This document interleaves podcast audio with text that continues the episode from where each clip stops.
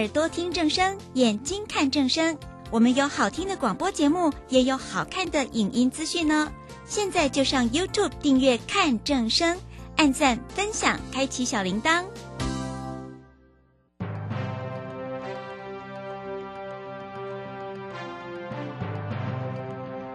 掌握趋势就是掌握财富，理财最怕人云亦云、道听途说。掌握最及时、最正确的资讯，是理财成功的重要关键。如何比别人早一步了解财经大小事，成为理财大赢家？欢迎收听由罗继夫为您主持的《财经早知道》。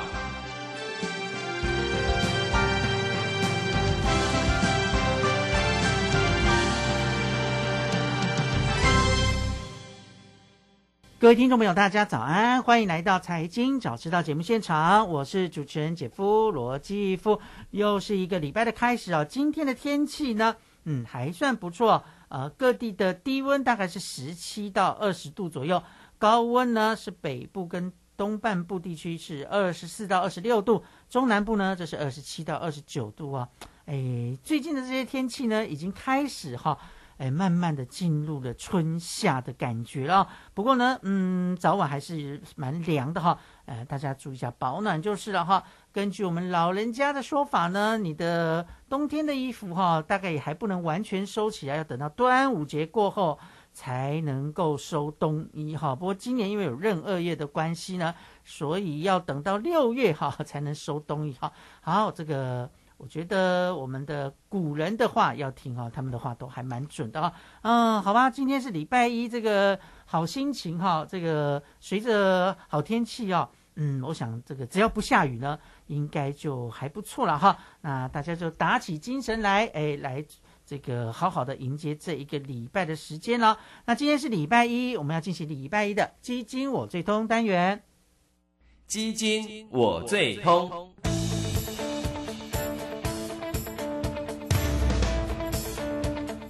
别人买基金赚大钱，我买基金却亏损连连。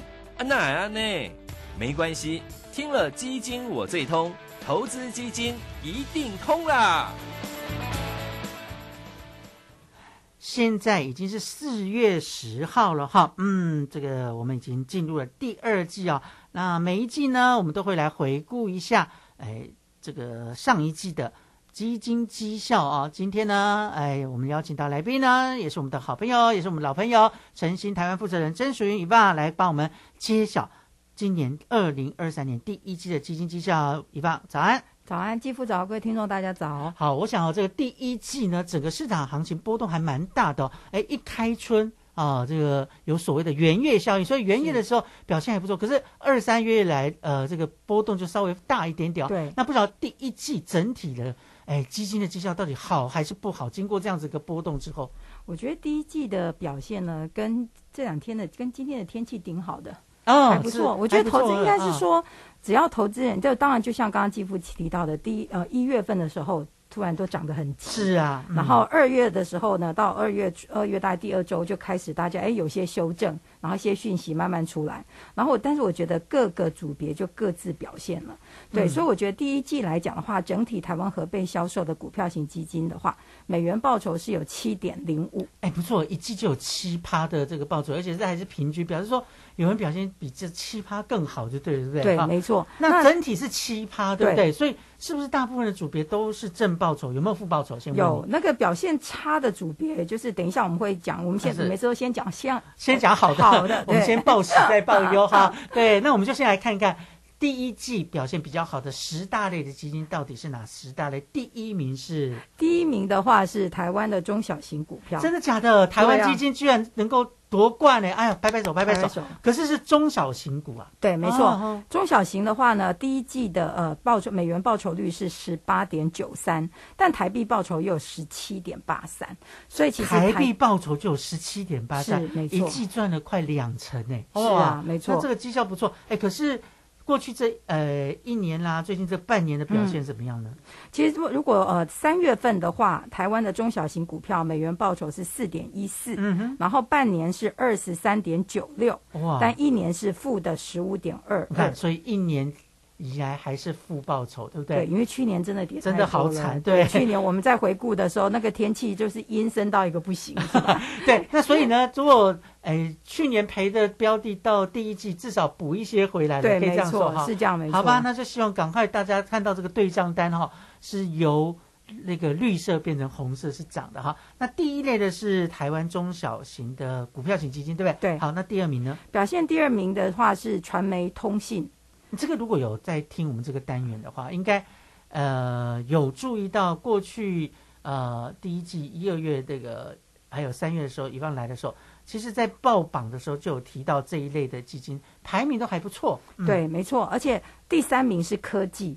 所以其实你大家有没有发现，其实传媒、通信、科技都比较偏成长型。嗯，所以其实第一季，像去年我们在回顾二零二二年的时候，那时候就想，去年二零二二年是成长类的标的表现很差的、很差的一没错年。嗯哼对，但是今年第一季的话，成长型的标的就开始，呃，我觉得有一些呃，我觉得应该是说稍微反弹了一些，因为去年他们真的跌得太惨了。尤其是科技业股，对不对？对没科技股去年我们报整年的榜单的时候，那个真的叫做惨不忍睹！哈哈，哎像，今年第一季开始回升了，是科技的话，第一呃第一季的话，美元报酬是十七点六三，嗯三月份是五点四八，六个月二十点七，然后一年是负的十六点零哎，那九跟，刚刚台湾的中小型股票基金有点像，是。过去一年表现很差，可是说大概从半年前开始，慢慢的这这个绩效就变好了，对不对？是？没错。啊，OK，好，这个是第三名，对不对？对。那第四名呢？第四名的话是意大利，哎呦，意大利股票，不过这个台湾人比较少买，对，因为台湾人通常买欧洲就会买一个区域型的，不太会买单一个对，不会不太买单一国家的，对，所以意大利的话，它的第一季的美元报酬是十五点七五，哦，对。是十五点七五也不错哈。好，那第五名的部分，第五名的话，我们刚刚称赞了中小型嘛，所以第五名就我们要称赞一下大型股票喽。真的假的？所以第一名跟第五名，前五名台湾股票基金大中小金全包办了，是不对是没错哦，是是是。哎，那这样就是表示说，第一一季的台湾的股票市场算是领先全球的了。我记得今每次继父应该今天是因为前面我的时间比较早嘛，我记得之前如果继父在回顾的时候，都会讲到都会称赞一下台股。我觉得台股的基金团队其实还蛮蛮优秀的 也。还是要称赞他们对他们的确蛮厉害。对所以大型股一季的表现，大型股一季是十五点五，嗯，然后三月份是三点三四，六个月是二十，但一年也是负的十七。嗯，但还是要提跟投资人提醒一下，就是刚刚第一段前面已经先提到，二零二二年其实台股啊、成长型啊、科技股表现都不好。嗯，对，但是是如果随着市况的改变，然后大家其实都、呃、又再找出以前的那个步骤的话，其实我觉得他们的表现应该都慢慢会稍微比较稳健一些了。所以去年表现比较不好，在第一季似乎都有翻转的现象，对不对？而且如果嗯。大家发现，其实大概呃，基本上来讲的话，其实就算连那个表现差的组别，其实等一下我们会顺一下，其实表现差的组别，多数的组别在六个月过去六个月还是正值的居多的，并不是说只有第一季表现呃比较好的这些前面的标的，而且我们刚刚提到，整体台湾合备销售股票型基金第一季是美元的是正的七点零五哦，是，可是事实上先跟大家报告一下，就是第一季的前十名嗯。都是两位数的。哦，到第十名都还有正的十二，我这样我们先破题了。不会不会不会，这样就表示说那个差的还是很差，好的就第一季是特别好哈。好，那我们刚刚讲前五名了，好那第六名呢？第六名开始就比较偏欧洲国家，像其实第六就欧元区的大型，然后欧洲的大型增长，欧洲的灵活，然后德国股票跟欧洲不包括英国你。现在是从第六名一路念下来，对对对？那表示说，你像欧洲，哎，大家过去可能认为说，哎，像去年又有乌俄战争啦，啊，然后又有这个通膨啦，好像对欧洲经济都不好，可是看起来他们的。股票表现倒是还不错嘞，哈，尤其第一季的时候，所以像第六名的话是欧元区的大型股票基金，对不对？那它的报酬率是，呃，它第一季的报酬美元是十四点零七，然后一个月是三月份是三点零四，是，半年有三十九，然后一年是正三。它连一年的报酬都已经对，是正所以报酬了。它其实哦，因为其实去年的那个下半年，大概从第三季开始，其实第三季开始很多成长型修正的很厉害。是，但是其实那时候欧洲稍微比较抗跌一点，我记得那时候我们还讨论，因为欧洲比较早就开封嘛，嗯所以其实他搞那个呃就是解禁的政策，所以那时候有欧洲的旅游，那时候我记得我们还在讲说，哎，有一些人涌进了欧洲去做旅游，嗯然后对于精品业还有它的观光业，对，其实还是有帮助。但是它的隐忧就是我们刚刚提到的，因为乌尔的问题，其他的天然气、它的电。嗯，对，还有通膨的问题，而且各个国家通膨，像你看，我们刚刚提到，刚刚我们这样顺着念下来，最后一名是欧洲，不包括英国。是你看，因为英国的通膨真的很厉害。对，不过就是从这一点也可以来提醒大家一下，就我们常常在讲这个讯息，也是国外的讯息，像欧洲，好像大家讲到欧洲，去年都是所有都是负面的消息，可是你看那个股市其实表现并没有大家想象中的那么差，对不对？所以我的意思是说。你在做投资的时候，有时候你还是要冷静一点点，不能被太多的这种新闻的媒体的非经济的这些消息所蒙蔽，你还是要回归到他们金融市场正比较正常的表现，对不对？我觉得应该是说，大家要看一下这些股市的股票市场，其实还是有点特质。嗯像去年的时候，我们在第三季、第四季，在那个美国股市还有台湾这些科技股大型修正的时候，我们就有提到，那时候我们都是偏重成长股。是但欧洲的它的很多的挂牌公司比较偏成，它是比较偏那个价值股的。嗯它的成长股的标的有，但是没有这么多。没错所以其实在修正的时候，那个股价指数当然就会受到一些影响。是，所以刚刚以放报的这个第一季的表现比较好的前十类的基金，哎，你刚刚有说了哈，报酬率都是双位数，都是百分之十以上，对不对？那也很高兴看到第一名是我们的台湾中小型股票基金呢，报酬呢，哎，其实将近百分之二十，真的不错的报酬了哈。那大型股也不遑多让嘛，也有大概哎百分之十五左右的一个报酬率哈。那其他的就以欧洲为主，所以可以总结来看，哎，台湾跟欧洲是第一季的赢家，是对不对没错好 OK，好，那我们看完了表现比较好的，我们来看一下表现比较差的股票型基金是哪些？表现最差的是哪里？表现最差的是印度，哎，很多投资人可能听到这边不太开心，因为据我所知啊，印度投资的人还哎，就投资印度的人还不少，有些人都是定期定额在扣，对不对？对，嗯但其实印度的话，我想我们之前在回顾，就是第一季像一月、二月的时候都有提到嘛，那时候有提到印度的股市有跌一个比较大的修正。嗯，对，那事实上印度的话，其实可是我有时候想，其实老实讲，他第一季虽然是负的第一名，但他其实美元报酬才负的三点四三。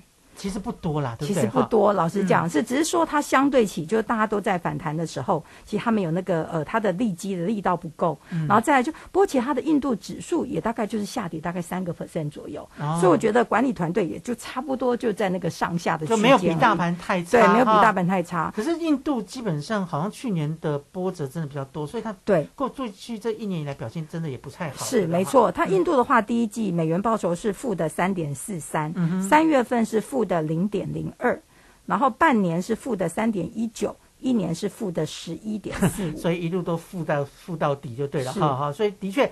去年呃，印度表现不好，到第一季看起来也还没有什么起色，就是了哈。是好吧，那只能说，哎，手上如果有定期定额在做呃印度基金的投资的话，可能需要一点耐心就对了哈。好，那表现第二差的呢？表现第二差的是泰国。嗯，怎么都是亚洲国家？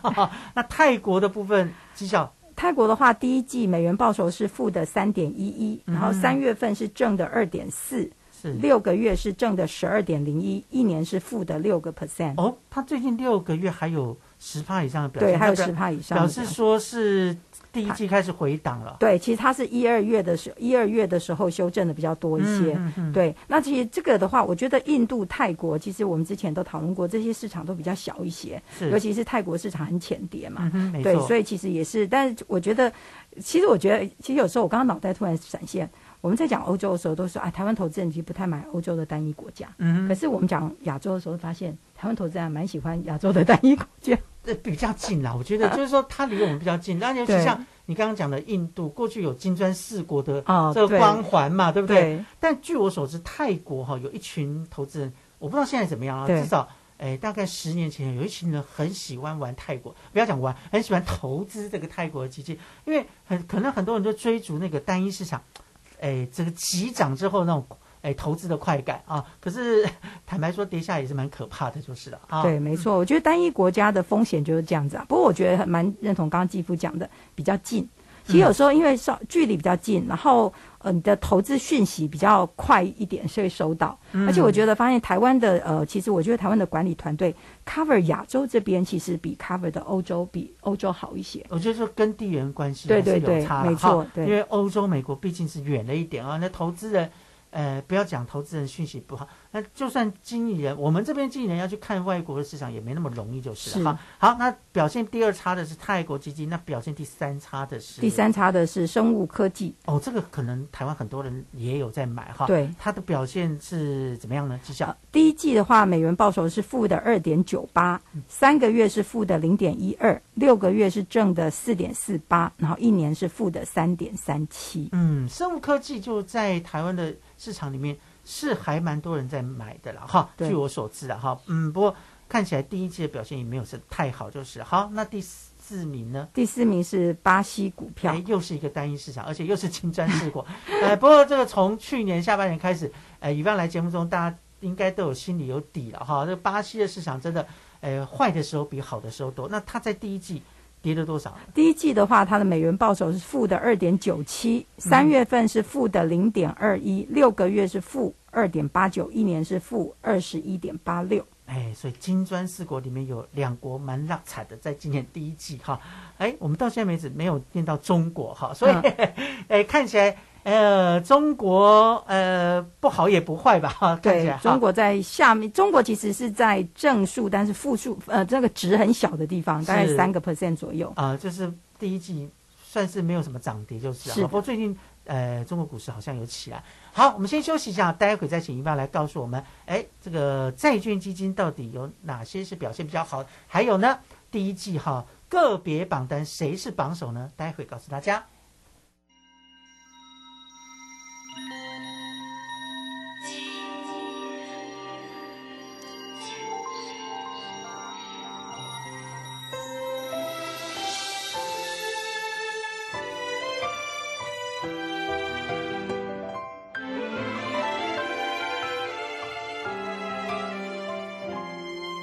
住时间，别让它再流浪。饮用水、泡面、罐头、巧克力、饼干。哎，妹妹，你拿太多了。老师说，平时就要准备好三天的防灾食物。啊，防灾食物？嗯，防灾食物是可常温长期保存且有营养。才能确保台风或地震来时，我们身体摄取足够所需的营养哦。以上广告由消防署提供。啊，你知道最近民法有重大修正吗？是什么啊？从一百一十二年一月一号起，满十八岁就是成年人喽。而且无论男生女生都要满十八岁才可以结婚。那之后我满十八岁，签契约、租房子都可以自己处理了耶。不过成年人也要为自己的行为负完全责任，做任何决定之前一定要多加思考哦。以上广告由法务部提供。我觉得到海外游学最怕消费纠纷，或是在国外发生紧急危难时求助无门。不必担心，最新的海外旅游学习定型化契约，应记载及不得记载事项及定型化契约范本都有详细规范。我们来看看如何要求业者参照新规定签约，保障权益。在哪里查看呢？在教育部海外留游学资讯万花筒网站可以下载哦。以上广告是由教育部提供。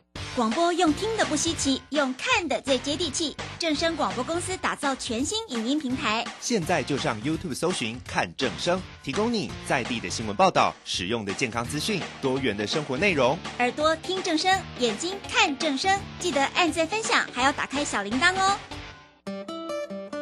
王太太，你匆匆忙忙的是要去哪里？赶紧要回家听正声广播的财经节目，错失良机啊，钱就赚不到了。哎呦，你真落伍！现在我都听正声 A P P，下面写 A P P。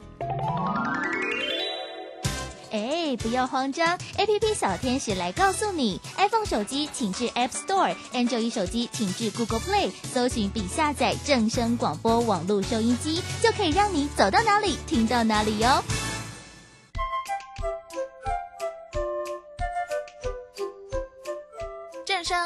FM 一零四点一，生活保健样样第一。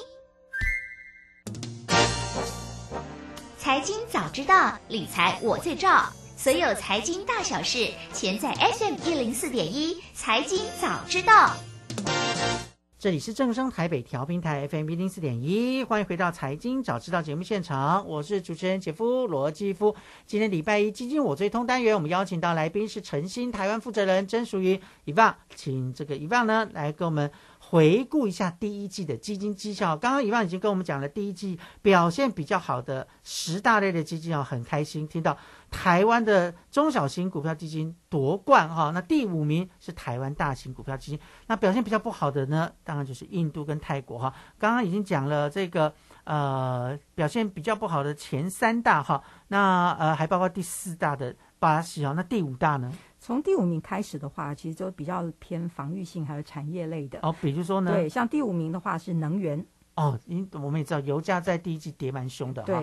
然后往下面看，就会看到健康护理、金融服务、公共事业，是不是都是比较防御性的？但可是这样听起来，虽然他们表现比较不好，可是买的人相对来讲应该比较少。我说的是台湾投资，没错。所以表现诶不好的，刚刚讲印度是跌了三趴，对不对？那对表现比较不好的排最后第十的，大概是跌了第十名的公共事业是三个月的美元报酬是负的一点零六，然后一个月是正的一点九五。六个月正的八点二二，一年是负的八点五九。哎，那也是最近半年来表现比较好。对，没错。好，OK，那讲完了股票型基金，来，我们来看一下债券型的基金。债券型基金在第一季整体表现如何？债券型第呃基金的话，第一季的美元报酬是正的一点七七，嗯，还是有正报酬。对，然后元币报酬是一点六五。嗯，好，那当然我们就每次讲到债券基金啊，当然就要先关心，哎，台湾人最喜欢的呃几类型的债券基金，像。啊，新市场债券基金，还有这个呃，这个高收益债券啊，现在要讲非投资等级债啊，这个实在蛮绕口的。好，那我们先看一下第一季表现最好的基金是哪一个基金？OK，那如果我们用美元来看的话，T G，其实我们前面提呃，我觉得投资人如果长期有听继父的节目，应该发现股市好的时候啊，其实我们债券型那个。呃，可转换债券就会跳出来。嗯，所以像其实今年呃第一季的话，二零二三年第一季，其实它如果用美元来看的话，其实大概前面排的有几名，大概都是可转债。对，那其实可转债台湾投资人并不爱嘛。那那我也提到，因为每次呃债券都会有货币的问题。是。不过今年这个月呃，其实第一季的话，这些货币的影响其实不太大。我们刚刚提到元币大概是一点七，呃，美元是一点七七，嗯哼，然后元币是一点六五。所以，我们其实可以用元币来看，就是哎，债券型基金大概在第一季的表现。那其实前面讲，第一季是正的一点六五，然后三月份是正的零点五三，六个月是正的五点二一，然后一年是负的四点六七，这是整体债券型的表。对，那台湾投资人最喜欢的，其实这一次的，如果我们扣掉可转换的话，可转债的话，大家其实表现最好的第一组第一名的组别是全球新市场债券的本地货。哦，哎，这个。坦白说，去年是非常惨的哈，因为呃美金涨啊，这个就新市场的货币都跌哈，对，然后债券市场又不好，因为升息急升嘛，所以这一类的基金在去年表现不好，哎，在第一季也是开始回弹了。对，它第一季的话，呃，原币的报酬是四点三三，嗯哼，然后三月份是三点五五。六个月是十二点四，好，但是一年还是负的一点五二。不过我们这边还是要提醒大家，就是你在做这种呃债券基金投资，最好还是以美元为主啦，对不对？哈，那个新市场货币，呃，本地货币的话，它的波动的确是比较大一点。对，因为尤其是像在去年，如果就是大部分美元很强的时候，新市场货币这个组别就很弱势。是对，所以其实就是货币的波动，其实对，其实为什么会特别提到讲到这个，是因为。我我觉得我应该也讲过很多次了，就是有些投资人可能还没有忘记以前债券两位数成长报酬率的那个年代，没错没错。但是那个年代其实已经过去了，已经过去很久很久了。对对，但是有，但是你人都讲，我们如果在那个地方赚到过钱，都会对这个产品念念不忘，而且对它的期望值会比照当年那个时候。但事实上，我相信就是因为去年二零二二年，大家都应该已经呃被债券基金，尤其是这种。弄得很已经很非常的混乱，因为去年真的股债都很不好，所以其实也是再次跟投资人提醒一下，就是债券基金其实还是要看，因为随着利息的波动，其实它还是债券的价格跟那个值利率就是有很大的关系的。是那值利率就跟央行各国的央行跟 Fed 的货币政策，它的利率政策也非常的有关系。嗯哼对，还有包括整体的一些经济的环境，那像通膨也会影响。对，所以其实大家可能要稍微的忘记一下以前那个荣光有没有？他们那个太好的时间。好，这过去的就让它过去啊。我们常常讲，过去的绩效不代表未来的表现嘛，对不对？哈，好，我们就把这个眼光放到未来。刚刚讲到这个全球新市场债的本地货币基金在第一季表现不错。讲到新兴市场债，我想，哎，就顺便问一下一万啊，这个也是一个联想。呃，亚洲的债券，我记得呃前几个月我们来回顾的时候，好像表现不错。那包括像大中华啊，对中国的债券基金啊，在第一季呃之前几个月来缴的时候，好像有一段时间表现不错。那在第一季这个总账算起来的话，呃，亚洲的债券跟这个大中华债券表现是怎么样？其实亚洲债券呢，它其实也没有排在前十名里面，但是它其实第一季的呃美元它的原币报酬是一点八六，是，然后但是它三月份大概是持平，嗯。然后过去的半年大概四点八八，然后一哦年大概是负的四点七七哎，，所以半年以来的确是有复苏，对不对？但是第一季错总结来讲，表现就平平了哈，表没有说最好但也没有列列到最差，就对不对。好，那我刚刚讲的像中国基金跟大中华相关基金，因为这个也是很多人在关注的啦。对，那如果说像呃有大家会关注，但因为刚刚继父提到这，其实就是跟之前我们提到像中国的一些呃他们一些债券的问题嘛，嗯一些 default 问题。那如果是亚洲高收益债券的话，其实它在第一季它的呃原币报酬是正的零点九二，但它嗯三月份是负的二点六三，是六个月是正十，但一年是负九。哇，对，那如果说再把范围再缩小一点，是是。大中华的，就是大中华的高收益债券的话，其实它第一季是负数哦，是负的零点零九。哎，真的哦。然后所以我们之前报它可能一个月好，但整体算起来第一季还是属于负报酬的。对，它第一季是负的零点零九，嗯。然后呃一个月是负的三点一，是。半年是正的八点八八，哦。然后一年是负的六个 percent，所以它其实，在那个我们用元币来看的时候，其实它大概是是属于倒数的啦，是倒数的第倒数的名次这样子。嗯，OK，好，那这个是债券型基金的表现啊。那在每一次我们在回顾啊、呃就是呃一季的绩效的时候呢，我们也会抓出这个个别基金的表现哈。是那我们先先从这个呃境外基金看起好了，好不好？好，那其实其实如果以我们的刚刚前面提到嘛，我们在提的时候，其实发现就有提到，就科技啊，还有成长性，其实在第一季表现比较好。嗯所以同样的，在单一基金其实也反映到这个部分。嗯如果呃用呃如果是境外基金来看，其实表现最好的第一名是俊利亨德森的呃科技创新。哦它是一个全球型的科技创新。是那其实呃它的原币是欧元计价，所以它其实但我们都要把它转成美元之后，它第一季的美元报酬是二十二点七三。那如果原币的话呢？呃，元币的话是二十点五七。哦，所以这个如果换算成美元的话，哎，其实是报酬更多就对了，哈因为第一季的美元相对比较弱一点嘛，哈，是，哎，百分之二十，哎，算不错了啊，对啊，那二十七，哎，呃，将近三成哈，那个一季可以净算三成。那做这一季就好了，今年就可以休息了。哦，那那还要跑得够快，看得够准、啊。对对对，而且那个抓时间要够准就是哈。啊，好，这个是第一名的部分哈，榜首是这个俊利亨德森的呃环球科技嘛，全球型的科技基金。对全球型。那第二名呢？第二名是摩根的美国科技。哎，又是科技基金对哈啊，那它的报酬？它的报酬它是呃，它是一个原币计价的级别，它的原币是二十二点七 D G，然后一个月是六点一三。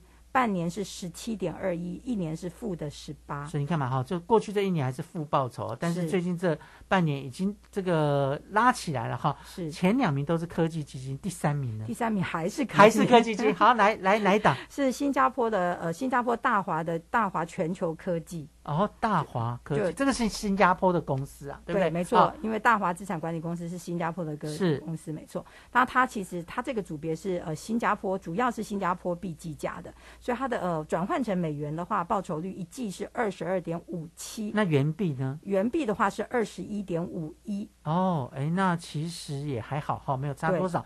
那我们报的前三档都是科技基金，那接下来呢，我们从第四档开始。第四档的话，我们就开始出现了欧洲了。哦是刚刚提到，其实大家发现嘛，其实，在前十名里面就台湾科技欧洲嘛。对对，那第四名的话就是呃摩根 Stanley 的欧洲机会基金。嗯那它其实是投资在呃，其实它是一个灵活型的标的。嗯对它的呃欧元的美呃欧元的报酬，元币报酬是一第一季是十九点九七。那我们刚刚有回顾十大类别表现比较好的，刚刚李邦也提醒了哈，大概就总瓜就是第一个嘛，台湾的啊股票型基金，一个就是科技基金，一个就是欧洲基金。所以你刚刚报的这个呃，基本上前几档啊，前四四档啊，都是这个符合你的。这个刚刚所描述，我比较好奇的说，有没有那个不在那个前十档里面，但是在呃个别基金里面哈，反而有跳出来的？有，其实，在前面的几名里面有几档标的是美国的大型股。哎，这个不在我们刚刚讲十大类型可是个别基金它有跳出来表现，表示说基金经理人选股还蛮厉害，对不对？对比如说哪一档呢？对，其实不过我还是要强调一下，刚刚提到我们前十名里面都没有讲到美国嘛。对但事实上，美国大型呃大型增长股，它其实大概在第一季的话，美元报酬也有十一点六九，哦所以其他只是没有卡在那个十二以上，有没有？是是它就是是卡在那边，所以其他基本上的表现也是顶好的。对，那所以其实像这些标的的话，像刚刚提到的这个美国的科技，就是呃。其实这个标这家基金公司可能在台湾投资人可能比较少知道，就是嗯卢米斯塞勒斯卢米是。斯塞勒斯的美国成长股，嗯。然后它是美国大型股，那它的呃美元报酬第一季是二十一点零九，哦，哎，是是是，所以其实跟前面的科技跟欧洲是完全可以 compete 的。嗯，对。是是，所以这个是在这前十档的个别表现比较好的基金里面异军突起的非表现比较好的十大类里面是属于美国的大型股的基金，对不对？对，没错。好，这个是境外基金的部分哈。那每次呢，在回顾这个一季的绩效，我一定都会特别请一棒抓出国内啊台湾投信公司他们所发行的基金里面哈表现比较好的，因为这是我们本土的嗯这个基金公司嘛，我们好歹要爱台湾一下，好看一下他们投资的台股的基金到底表现如何。来，我们来揭晓榜单第一名榜首是一一样也是科技哦。哦是而且我觉得就是境内的基金就是没什么意外，就是科技、台股大型、台股中小型。对啊，因为你刚刚就讲中小型是类别是这个表现最好的哈。对好，那第一名是哪一家的？第一名是野村的高科技，啊它的第一季的台币报酬是二十七点一四，哦，三月份是正的五点八一，六个月是三十一点五五，但一年还是负五的五负五点四。所以刚刚如果大家有仔细听的话，境外的第一名是科技基金，跟我们现在报的这个台湾股市的台股的科技基金，其实报酬一样好哎、我们没有输人家，对不对？没有输嘛，这你不是强调很久了吗？我我一一直要强调这件事，因为 很多人买基金都会有重阳的，呃，没有啦，不是重阳，就是喜欢买境外的基金，但殊不知台湾的基金其实真的表现算也不错，就是了哈。好，那第二名呢？第二名也是野村的一科技，也是科技啊、哎，同一家公司的呃产品就是。我估计这两个的标的应该应该差不多了因为你看它的它报酬率也很像，它贴的很近哦。它第一季的新台币报酬是二十六点九五哦，一个对三月份是五点八，刚刚那个是二十七点一四，对对对二十二十六点九五，哦然后三月份一个五点八六，一个五点八一，嗯然后半年一个三十一点五五，一个三十点九，是，所以你看那贴得很近。刚刚讲了嘛，这个科技类股表现好，这不是什么意外，对不对？那前两名都是野村的，对啊，这一个高科技，一个是医科技，对不对？那第三名呢？第三名开始就先夹杂出现中小型啦，哦，终于要出现了哈。对对那我们先讲报一下榜单，第三名到第五名先报给大家。第三名是日盛的新台商基金，嗯然后再来是台新的台湾中小，然后再来是群益的奥斯卡。这大家都是偏比较中小型的个股了，哈是没错对，这三档都是。那他们报酬率呢？他们也是俩报酬率，他们三个报酬率大概就二十六点五八、二十六点一九，也是超过百分之二十五的这报酬率，对对？而且都二十五趴以上。对呀、这样听起来真的，你看我们捧这个台湾基金也是没有捧错，我们根本就是从那个去年圣诞节之后就买这几档就行了。哎，就是哎，千金难买早知道。但我们有在节目中讲过，科技基金本来就有可能在今年会这个恢复元气，就是好一样的问题，就是刚刚我们讲了嘛，哈，呃，科技基金、中小基金啊、这个在之前报类别榜单的时候就知道，那有没有没在类别榜单里面表现特别突出的有没有呢？没在类别榜单里。